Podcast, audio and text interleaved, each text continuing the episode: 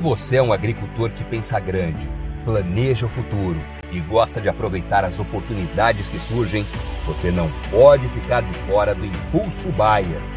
O maior programa de fidelidade do agro brasileiro. E o Impulso Bayer funciona de um jeito muito simples. Para participar, você compra produtos Bayer. Entra no site orbia.ag e cadastra as notas fiscais. E assim que a sua nota for aprovada, seus pontos serão calculados você já poderá resgatar produtos e serviços. Também a partir do cadastro das notas fiscais, você junta impulsos que vão determinar o seu número de estrelas. Você pode ser cliente de uma a cinco estrelas. Quanto mais produtos Bayer comprar, maior será sua classificação e mais benefícios você acessa, como entrada gratuita em eventos, viagens exclusivas e acesso a soluções que vão alavancar o seu negócio. Saiba mais em agrobaia.com.br barra Impulso Traço Baia. É o Impulso Baia, impulsionando você para o futuro.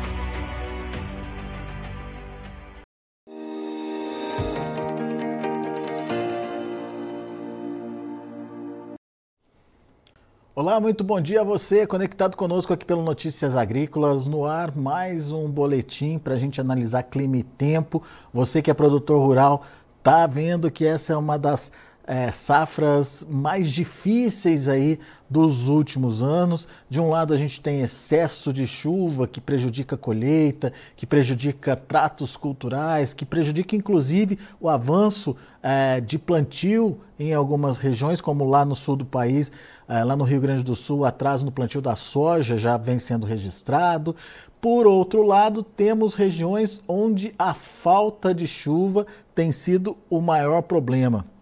Tem produtor que a essa altura do campeonato, a gente está falando aí é, da segunda quinzena de novembro já, é, e tem produtor que no centro-oeste ainda não conseguiu concluir o plantio da sua safra de verão.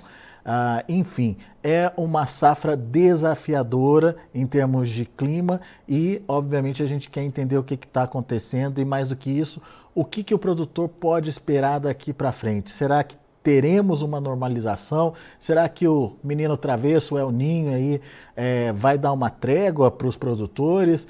Quem nos ajuda nesse entendimento é o meu amigo Luiz Renato Lazinski, agrometeorologista, está aqui já no vídeo com a gente. Bem-vindo, Lazinski, obrigado por uh, nos ajudar a entender um pouquinho de tudo isso que está acontecendo, né? E principalmente é, trazer para o produtor um pouquinho é, do que você está vendo aí, do seu sentimento em relação a o que vem pela frente é, em termos de clima e tempo. A gente teve um início de safra muito complicado, né, Lazinski? Bom, em primeiro lugar, é uma satisfação imensa conversar contigo novamente, Alexander. E é aquilo que você falou, né? Clima, ele acaba sendo esse fator fundamental, não é? É se você olhar, por exemplo, Alexander, nesses últimos três safras, sem ser esse ano, as últimas três safras passadas, nós tivemos a influência desse laninha, não é? em que nós tivemos problemas aqui no sul, algum Paraná, Santa Catarina, Rio Grande do Sul, esse ano aí, com essa última safra, Rio Grande do Sul sofreu bastante, quebras aí bem acentuadas, Argentina, né, que nós vimos. É, por outro lado, você teve um clima extremamente favorável, Alexander, ali na região do Matupiba, Centro-Oeste, Sudeste. Ali foram três anos seguidos de safra muito boa, né, devido à influência do Laninho. Então, aquilo que eu sempre digo, né, Alexander, Hoje, com toda essa tecnologia que você tem na agricultura, agricultura por satélite, agricultura 4.0, sim, você tem melhoramento genético, você tem manejo de solo, pragas e doenças, você faz de tudo da, da porteira para trás como humano assistência técnica. Mas tem um fator que você ainda não, não consegue controlar, que é justamente o clima. Apesar de toda a tecnologia que nós temos, o clima ainda é esse fator fundamental de sucesso ou não das nossas lavouras, né? Haja visto aí, como eu falei, esses últimos anos. E como você disse, nós aí, é, do, dos últimos três anos, passamos a influência do Laninha e este ano, a partir de meados desse ano em diante, nós estamos sob a influência do El Ninho. E o que, que nós temos observado, Alexandre? Excesso de chuvas aqui no, no sul do Brasil, né? Se você olhar os mapas aí, os acumulados de chuva, é, você por exemplo, de, de, agosto, setembro, outubro, no mapa aí do INMET, do Instituto Nacional de Meteorologia, você vai ver que ali, naquela região noroeste do Rio Grande do Sul, sudoeste do Rio Grande, de Santa Catarina, nós tivemos acumulados em três meses de 1.200 milímetros, né? Quando, na verdade, chove o ano todo, você tem ali 1.500, 1.700 milímetros, choveu 1.200 em três meses. Então, é, o acumulado de chuva é muito alto. E isso vem se verificando aqui, é, eu diria, desde o sul do Mato Grosso do Sul, sul de São Paulo, os três estados do sul do Brasil, né, vem sofrendo com esse excesso de chuva.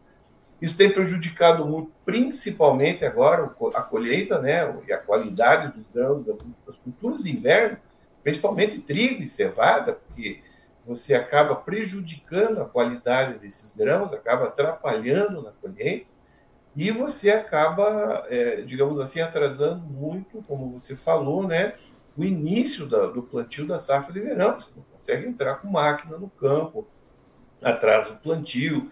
Às vezes você tem plantio, você tem um excesso de chuva, em alguns lugares tem que ter o replantio. E, por outro lado, como você falou, nessas áreas mais centrais e norte do Brasil, uh, as chuvas irregulares. Em algumas áreas até tem chovido razoavelmente bem, mas em outras não. Então é aquelas chuvas bastante irregulares, chove num canto, chove no outro, tá certo? Um pega, outro não pega. Então é a irregularidade. E tudo isso, é, como você também bem frisou, é influência desse fenômeno climático El Ninho, né? Que aqui na região centro-sul, não só do Brasil, mas da América do Sul, ele provoca aí um excesso de chuvas, em outras áreas, chuvas muito irregulares e abaixo da média, né, Alexandre? E olhando esse mapa de acumulado que está na, na tela aqui, a gente percebe bem e tipicamente aí a atuação do, do El Ninho, né? Chuvas em excesso no sul, falta de chuvas ali, é, principalmente no Matopiba, né, Lazinski? Exatamente, Matopiba, Nordeste, não é? O, nós temos visto também aí a Amazônia, os rios Sim. muito baixos devido à falta de precipitação, queimadas em excesso também, né, devido aí à falta de chuva, falta de umidade, não é? Então esse mapa aí, ele, ele, ele, ele é, é, um retrato fiel do que está acontecendo e é um retrato fiel do El Ninho. É, chuvas acima da média na região centro-sul do Brasil e nas outras chuvas irregulares e até abaixo da média, né, Alex? Meteorologicamente, o que, que acontece? Essas frentes frias elas não conseguem avançar, elas ficam paradas ali em cima do sul do Brasil por algum motivo, Lazinski? É, exatamente. Você, na verdade, você tem o, o aquecimento. O que, que é o El Ninho? É um aquecimento das águas na região equatorial ali do Oceano Pacífico, né? Então, uh, o que, que acontece? Por que, que nós olhamos para o Oceano Pacífico? Afinal de contas, eu tenho um oceano aqui na minha porta, na minha casa, que é o Oceano Atlântico. Sim. E por que, que eu olho para o Pacífico? Porque se você pegar o mapa mundi, você vai ver que o Oceano Pacífico é o maior oceano do mundo. Então, qualquer alteração nas temperaturas superficiais das águas do Pacífico, principalmente próximas à linha do Equador, ele acaba alterando os ventos em altitude, né? 9 quilômetros, 12 quilômetros de altura, ele acaba alterando essas correntes de, de vento em altitude e isso provoca determinados bloqueios na atmosfera. Então, existe o que nós chamamos correntes de jato, que são ventos muito fortes que ocorrem esses níveis mais altos da atmosfera.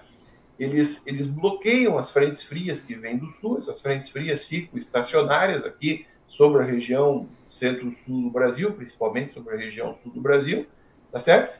E forma-se uma massa de ar bastante quente que é o que nós temos observado, temperaturas extremamente altas do Brasil, né? É uma massa de ar quente e seca que se forma sobre essa região aqui central do Brasil, não é? Norte, essa, central e nordeste. Essas é temperaturas. uma bolha de sabão, é como se fosse uma bolha de sabão em cima da mesa. Agora imagine uma bolha de sabão de 2, 3 mil quilômetros na região central do Brasil. E essa bolha não permite, né? Esses ventos não permitem que essa bolha se desfaça, é, quebre esse bloqueio e bloqueiam as frentes frias que vêm do sul. Essas temperaturas altas, Lazinhas, que elas são características do El Ninho também? Também, você tem temperaturas altas, né? O El Ninho, na verdade, você tem temperaturas acima da média, não é? é isso deve diminuir de agora em diante, tá? A partir dessa semana nós já vamos ter aí temperaturas é, diminuindo um pouco, principalmente na região centro-oeste do Brasil. Nós tivemos aí alguns períodos muito quentes, não é? Isso aí deve voltar ao normal agora daqui para frente. Mas isso é típico do, ano de El Ninho, né? No ano de Laninha, por exemplo, você tem massas de ar extremamente frias que atingem a região centro-sul do Brasil, e nos anos de El Ninho você tem temperaturas mais altas que atingem essa região central, norte e nordeste do Brasil, principalmente aqui no sul também, não é? Você acaba tendo essa influência aí dessa massa de ar mais quente é, e mais seca, Alexandre. Muito bem. A gente viu um mapa de chuvas acumuladas que já aconteceram e que é, é, mostraram ali no mapa como é que elas atuaram em cada região. Agora a gente tem um mapa de anomalias. Explica melhor para a gente o que é esse mapa que a gente vai ver agora, Lazinski. Esse mapa, Alexander, é, é assim, é uma diferença entre as chuvas que ocorrem normalmente, uma média que ocorre normalmente nessa época do ano, a diferença entre o que normalmente ocorre na média e o que realmente aconteceu. Então você pode reparar que nessas áreas mais azuis aí na região centro-sul do Brasil, essas áreas do Brasil significam excesso de precipitação, chuvas acima da média. E essas áreas das áreas mais norte, centro e nordeste do Brasil, amarelo, vermelho, são as áreas em que choveu abaixo da média. E aí eu chamo mais uma vez a atenção para você ali no noroeste do Rio Grande do Sul, sudoeste de Santa Catarina, ali choveu 800 milímetros praticamente, né, aquela área azul mais escura ali, você tem ali 800 milímetros acima da média. Você choveu 800 milímetros acima do que deveria chover nessa época do ano. E foi isso que nós observamos, né? Você acompanhou nas notícias aí as enchentes no Rio Grande do Sul, os temporais que nós tivemos, não é? Santa Catarina, no Paraná, principalmente nessas áreas mais centro-sul do Paraná, aqui é, na bacia do Rio Iguaçu, é, no Rio Grande do Sul, ali no Uruguai, por ali, todas essas áreas aí nós observamos enchentes daí nos últimos dois, três meses devido ao excesso. Então essas áreas em azul mostram aonde nós tivemos um excesso de chuva e as áreas amarela, vermelha, as áreas em que as precipitações ficaram abaixo da média. E é isso que vem acontecendo. Típico, isso, esse mapa também é um retrato fiel de uma situação de El Ninho, tá certo, Vicente? Muito bem. Agora, Lazinski, aí a gente está vendo agosto, setembro e outubro, são meses que já aconteceram também e as anomalias acabaram sendo confirmadas. Mas e agora? O que, que a gente pode esperar em termos de comportamento de, do clima aí? As chuvas se regularizam, elas vão continuar irregulares na faixa centro-norte é, é, do Brasil. E essa chuvarada no sul vai parar, não vai parar? O que, que a gente pode esperar aí para os próximos meses? Olha, Alexandre, a curto prazo, nos próximos 10 dias, nós vamos ter ainda muita chuva aqui no centro-sul do Brasil, tá? Principalmente no Paraná, Santa Catarina, norte do Rio Grande do Sul, Santa Catarina e Paraná. Nesses próximos 10 dias, nós vamos ter acumulados nessas áreas aí entre 100 e 200 milímetros em alguns pontos. Claro que não são todos, algumas áreas jogam um pouco menos, né? Mas a maior, maior parte ali do, de, de, Santa Catarina e também do Paraná, nós vamos ter ali acumulados entre 100 e 200 milímetros nesses próximos 10 dias, ou seja, ainda vai chover muito até o final desse mês, tá certo? A tendência, Alexander, é que a chuva diminua um pouco, não é que a chuva diminua, ela volte mais ou menos ao normal agora ao longo de dezembro e janeiro aqui no sul do Brasil, tá certo? Então, chuvas, é, vamos dizer assim, esse excesso de chuva a partir aí de dezembro, ao longo de dezembro, janeiro, ele deve voltar ao normal aqui no sul do Brasil. Não é que não vai chover ou vai ter estiagem, não, ele vai voltar ao normal, só que para esse excesso. E a boa notícia é que melhora um pouco as condições de precipitação nessas áreas das regiões centro-oeste, sudeste e também do Mato Piba. O Mato Piba ainda continua com chuvas bastante irregulares, né, abaixo da média, mas boa parte da região centro-oeste e sudeste, a partir agora de dezembro e janeiro, as condições de precipitação melhoram bastante, tá certo? Então, assim, é, não vai ser aquele ideal, mas pelo menos as chuvas vão ser um pouco melhor distribuídas, os volumes vão ser um pouco maiores, tá certo? Tá certo que isso já atrasou, como você falou, em algumas áreas o plantio, mas pelo menos a, a boa notícia é que no sul as precipitações vão ficar dentro da média e no centro-oeste os volumes e essas chuvas aí, pelo menos até janeiro, dezembro e janeiro, as precipitações melhoram bastante, questão de volume melhor, questão de distribuição. Mato Piba também melhora, mas ali a situação é um pouco mais complicada, tá certo, Alexandre? Umas áreas chovem mais, outras áreas chovem menos, tá certo? A irregularidade ainda vai ser a marca ali no Mato Piba, então. Tá, a irregularidade vai ser a, a, assim, a marca durante essa safra vai ser assim a característica, né, no Mato Piba, irregularidade, a má distribuição de chuva. No Centro-Oeste também, só que os volumes são maiores e a distribuição um pouco melhor. Agora, no Sul, continua chovendo relativamente bem. E isso, claro, em função do El Ninho, a gente vai conversar, acho que um pouco mais para frente, sobre a questão do El Ninho, esse El Ninho ele vai continuar. Ele vai, ele está influenciando, é um ninho de moderado a forte, não é? E ele vai continuar influenciando o nosso clima em boa parte ao longo aí do segundo semestre desse ano. Né? Então, toda a nossa safra de verão vai estar sob influência desse El Ninho, e eu poderia dizer que praticamente quase toda a nossa safrinha também de milho deve ser influenciada pelo El Ninho.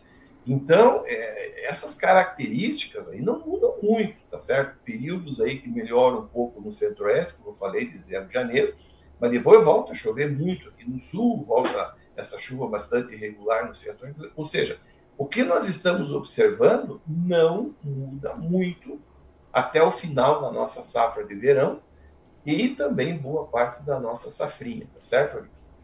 Ou seja, a segunda safra também tem alguns riscos. Dá para assumir isso, Lazinski? Exatamente. É, o milho, como você sabe, ele gosta de água. Então, essas áreas aqui, digamos assim, São Paulo, Mato Grosso do Sul, Paraná, deve ter um clima bastante favorável para safrinha. Mas a partir do momento em que eu vou caminhando em direção mais ao norte, como Mato Grosso, norte de Goiás, centro-norte de Minas, Mato Piba, a safrinha de milho ali, ela pode não ter um clima tão favorável, tá certo, como nós tivemos nesses últimos anos. É, como eu falei, não é que não vai chover, mas as chuvas vão ser muito irregulares. Qual, vai ser a característica do clima na safrinha nessas áreas mais central e norte do Brasil?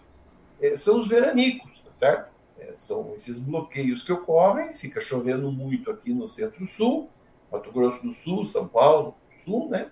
E para o norte, centro-norte, você tem esses bloqueios que provocam esses veranicos. Todo ano você tem veranico. Tem anos que duram 10 dias, 12 dias sem chuva. Tem anos que duram 15, 20 dias. Uhum. Em anos de El Ninho, ele pode durar muito mais do que isso, tá certo? É, e o então, problema. É, e o problema maior é quando esse veranico acontece naquela fase crítica da planta, né? Florescimento, enchimento de grãos. E como está tudo atrasado, a gente corre esse risco, né, Lazinski? Exatamente. É, eu, não, eu não consigo dizer para você hoje, por exemplo, é, que dia que vai começar esse veranico, que dia que ele termina, ou quanto tempo ele vai durar, 20 dias, 30 dias, 40 dias. Não tem como dizer agora. Mas as condições meteorológicas e as condições atmosféricas em anos de El Ninho são extremamente favoráveis à ocorrência desses veranicos e veranicos prolongados nessa região, tá certo? Veranicos de mais de 20, 30 dias, tá? daí até mais às vezes, tá? Então, aquilo que eu digo, é, é, nós, nós, temos assim, é, a, a, a, estatística, a experiência mostra que em anos de El Ninho esses veranicos ocorrem nessas áreas mais central e norte do Brasil e são veranicos mais prolongados. Agora, qual é o período? Quando ele começa, quando ele termina? Não dá para dizer, né? É, então, é. fazer o quê? A ideia é fazer um escalonamento de plantio seria o ideal, né? Porque às vezes você pega uma, uma parte com veranico, uma parte sem veranico, mas enfim, isso aí. É, hoje você tem técnicas, você tem, como eu falei, melhoramento genético, sementes, melhoramento assim, manejo de solo, pragas, tudo isso você, é, você não elimina o fator clima, mas você minimiza os efeitos adversos do clima na tua lavoura. Né? Então, existem algumas técnicas que você pode aplicar aí, né, Alex? Muito bom. Vamos ver o próximo mapa, que esse sim mostra o culpado de tudo isso. É isso, Lazinski? O El Ninho? Exatamente. Esse é o mapa da NOAA, né? Esse é um prognóstico, uma previsão para o trimestre de anomalia da temperatura do mar, né? do trimestre dezembro, janeiro e fevereiro. Né? Então você veja ali que naquela região mais próxima ao Equador, que é o Belporro, é o Ninho, Laninha, né? É, aquela área em vermelho, então ele está prevendo ainda nesse trimestre, dezembro, janeiro fevereiro, praticamente até o final da nossa safra de verão, aí, final de janeiro, fevereiro, esse é um ninho bem ativo, e é um El Ninho forte, porque você vê de algumas áreas ali que chega a 2, 3 graus a temperatura da água do oceano acima da média, né? E como, como eu disse para você, nós olhamos para o Pacífico porque é o maior oceano do mundo. Você pega essa área em vermelho, é quase o tamanho da América do Sul. É quase o tamanho da América do Sul de água quente, acima da média evaporando. Essa água tem que cair em algum lugar, né? Essa água que evapora, então. E a tendência, é aqui, né? e a tendência é continuar Oi? esquentando, Lazinski? Esse, esse El Ninho, ele pode se agravar? É, ele vai continuar o ninho de intensidade forte nesse trimestre, dezembro, janeiro e fevereiro. A partir de fevereiro ele começa a perder intensidade, tá ah, é? certo? É? Ele vai diminuindo a intensidade e os prognósticos mostram que pelo menos até meados do próximo ano nós vamos estar em, sob influência desse El claro, mas aí não com essa intensidade que nós estamos vendo nesse mapa. A, a, a intensidade, essa anomalia de temperatura vai diminuindo a partir de fevereiro em diante, tá? Esse El vai perdendo força, mas ele ainda vai, como é um El forte, ele vai passar um El moderado e mais ali para meados do ano que vem ele vai passar o El Ninho fraco até ele praticamente se dissipar ao longo do inverno nosso de 2024, né? Então, até o outono praticamente, nós vamos estar sobre a influência do El Ninho. Só que ele vai, deve atingir o um máximo agora, dezembro, janeiro, fevereiro, e a partir daí ele vai perdendo intensidade, vai diminuindo intensidade. Mas isso não quer dizer que ele vai embora, isso quer dizer que ainda vai continuar chovendo, chovendo bem aqui no centro-sul, e chuvas muito irregulares, boa parte da região centro-oeste, sudeste, Mato Piba, essas áreas aí, Alexandre. Quer dizer, o desafio da safra continua então, Lazinski? Exatamente. O desafio da safra continua, tá certo? Aquilo que eu sempre digo, é melhor que você tenha um excesso de água do que a falta de água. Quando você tem falta de água, você não tem muito o que fazer, né? Agora, com excesso da água, você tem técnicas aí que você consegue, claro. É aquilo que eu falei, muita chuva agora está atrapalhando a, a, a, colheita das culturas de inverno aqui no centro-sul, trigo, cevada, e em outras áreas está atrasando o plantio, tanto devido ao excesso de chuva aqui no sul e algumas áreas com falta de chuva na, na região central e norte do país. Né? Então, o clima é, não é um, digamos, um, ano ele está bom num canto, no outro ano ele não está bom no outro canto. Né? Então, a gente tem que conviver com isso. Aquilo que eu falei no início. O clima é o único fator que você, o agricultor não tem controle. E é o único fator que vai determinar o teu sucesso ou não na tua lavoura. Não, não tem jeito. Não, não tem como. Dá para fazer modificação? Dá, o custo-benefício desse negócio é muito alto, né? Então não tem como mexer. Então aqui no sul você pode ter problema aí com excesso de doença, um clima mais úmido, tá certo? Para fazer, vamos dizer, tratamentos, é mais complicado você entrar na lavoura, um solo encharcado. E no centro-oeste, às vezes, você pode pegar, os, como eu falei, os veranicos mais acentuados aí, e às vezes alguma fase mais crítica que você tem na lavoura. Mas antes que você tenha né, excesso de água, não quer falta. Falta de água não tem o que fazer. Com excesso, eu não consigo contornar a situação. Tá certo? Boa. Muito bom. Então, resumindo, é, até o final desse mês, a gente ainda tem muita chuva sendo prevista ali para o sul do Brasil, especialmente ali para o Rio Grande do Sul. A partir daí, não é que não vai chover, mas daí as chuvas começam a se organizar melhor. É, essa condição favorece também é, o centro-oeste, o sudeste do Brasil, mas a irregularidade deve permanecer ali para o Matopiba e para a região nordeste ali como um todo. Então, é, temos ainda dois meses desafiadores pela frente, mas com uma cara melhor, então, Lazinski. É, exatamente. As chuvas aqui, pelo que os prognósticos indicam, nós vamos ter ainda muita chuva no sul, mas as chuvas é o que é normal. O trimestre de dezembro, janeiro, fevereiro é o trimestre mais chuvoso uhum. no sul, mas volta praticamente normal. Não, não, não, se espera que tenha chuvas, como nós tivemos aí Nós mostramos no início 1.200 milímetros em três é, meses, é demais, é. né? Então vai continuar chovendo bem aqui no sul do Brasil, até um pouco acima da média, mas volta mais ou menos ao normal. E melhora um pouquinho as condições aí de precipitação nessa região central, norte do Brasil, né? Até para o Nordeste chove um pouco melhor ali, uh, tá certo? Então, e até o final do mês, agora, esses próximos 10 dias, ainda chove muito, como eu falei, mas mais aqui do norte do Rio Grande do Sul, Santa Catarina, Paraná, é que os acumulados devem ainda ficar muito altos. E a partir ao longo de dezembro, janeiro, né, aí já a situação já melhora bastante aqui no sul, chove, mas sem esse, não vou dizer que não vai chover em excesso, até chove um pouco acima da média, mas não nessa, nesses volumes uhum. aí que nós observamos aí nesses últimos três meses, tá certo, Alex? Muito bom. Luiz Renato Lazinski, meu amigo, muito obrigado mais uma vez por estar aqui com a gente, ajudar a gente a entender um pouquinho essa dinâmica de clima e tempo e como isso tem influenciado ou pode influenciar no desenvolvimento da safra 23-24. Volte sempre, Lazinski, é sempre bom te ouvir. Obrigado, Alexandre. Uma satisfação imensa falar contigo. Quando precisar, a gente está à disposição aí. Um grande abraço, tá certo?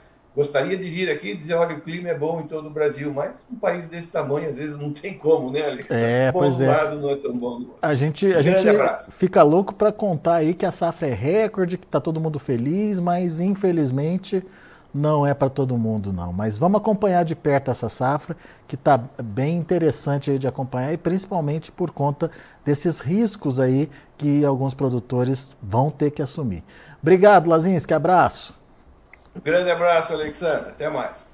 Tá aí Luiz Renato Lazinski, agrometeorologista, contando um pouquinho do que esperar em relação ao clima nos próximos meses. Situação melhorando um pouco a partir é, de é, dezembro, dezembro e janeiro, com condições um pouco mais favoráveis, mas o Lazinski não descarta as tais, os tais veranicos. Outro problema que vai deixar a produtora aí de cabelo em pé principalmente se acontecer é, em momentos críticos da lavoura, né, enchimento de grão, é, floração, enfim, é, isso também precisa ficar aí no radar é, dos produtores rurais. De uma forma geral, as chuvas é, não é que diminuem, mas voltam ao padrão normal lá para o sul do Brasil também a partir de agora de dezembro a tendência é de que a gente tenha uma normalização é, do clima, com alguma irregularidade ainda, principalmente ali para a região é, nordeste do país, onde está o Matopiba também. Bom, essas são as informações de clima e de tempo. Eu agradeço muito a sua audiência. Notícias agrícolas, informação agro-relevante e conectada.